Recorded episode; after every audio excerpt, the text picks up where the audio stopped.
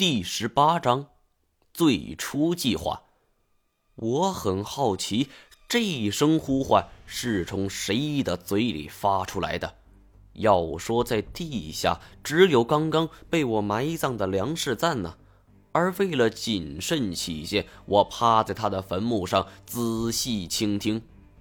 小毛，不错，声音确实是从这里发出来的。难道梁世赞死而复生？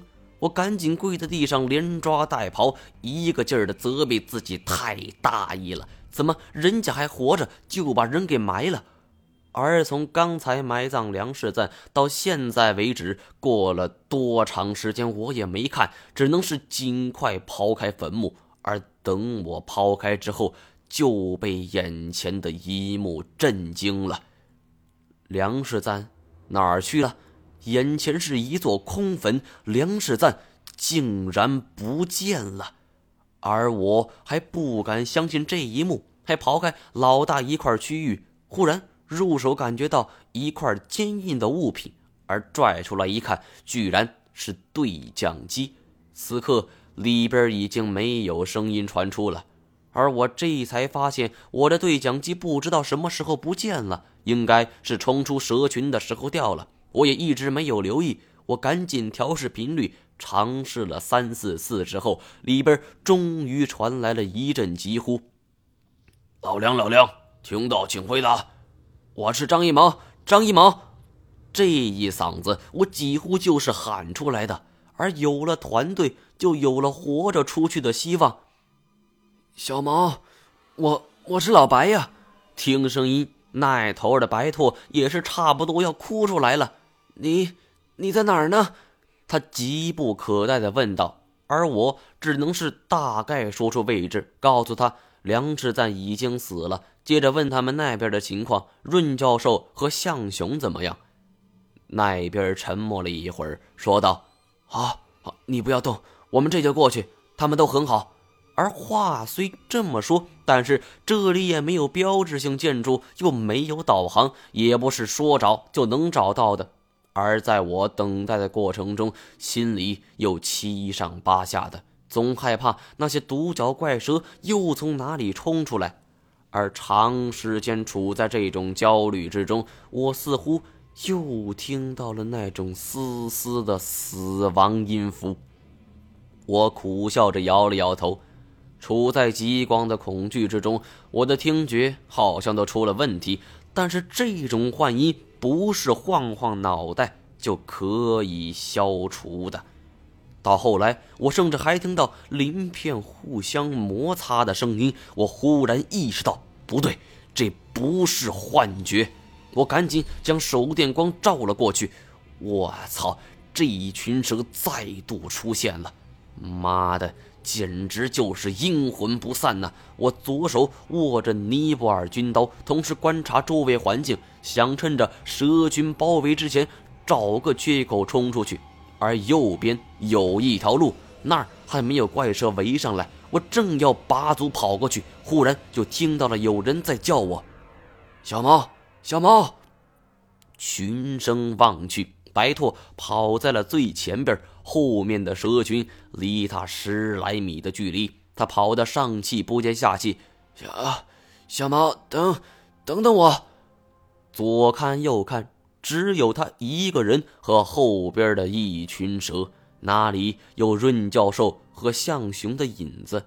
合着这老东西给我招来了一群蛇，我真想骂娘了。这老东西真是完美诠释了猪队友。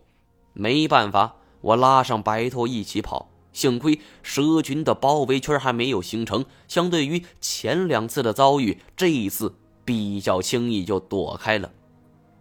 但是上了年纪的白兔就没那么轻松了，坐在地上大口的喘着气儿。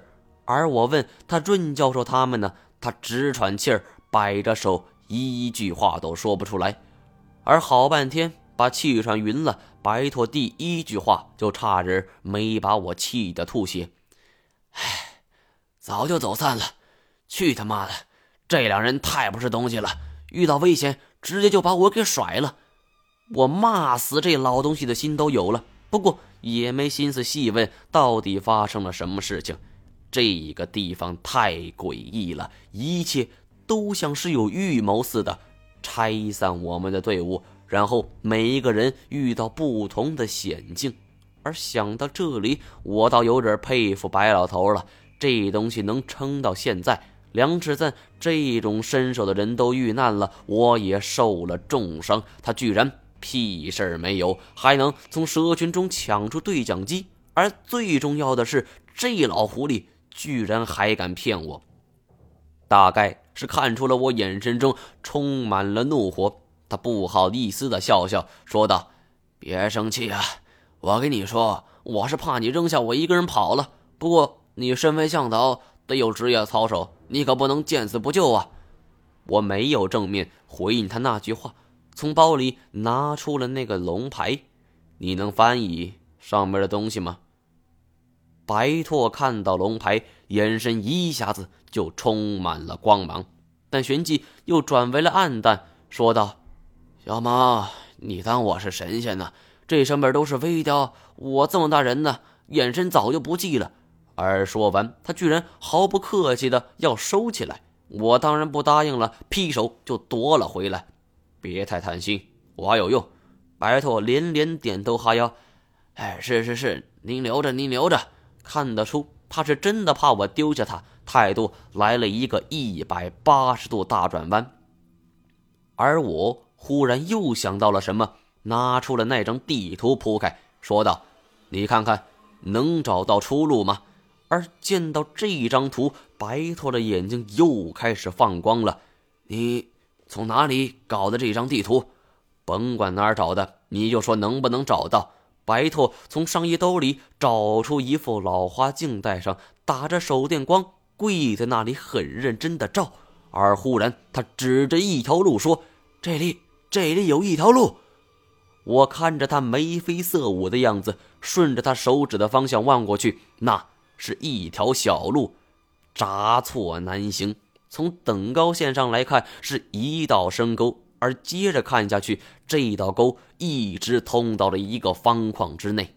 没错这就是一个方框。手画的似乎画这张图的人也不知道那里是什么，所以就画了一个方框。而画图的人不知道是何方神圣，那么这位高人都没能知道一探究竟。那么白拓是怎么知道这条路就是出路呢？面对我的疑惑，白拓根本没有察觉，他信心满满的催促赶紧启程。而我虽然心中存在疑惑，但没有跟他纠结这个问题。这老狐狸是属蜂窝煤的，浑身是心眼儿。而问他，他也不会说实话。我只能是小心翼翼，处处提防着他。补充点水分，吃的东西，我们继续前进。按照地图，我们没有方位指引，但是周围的景象都在地图上做了标记。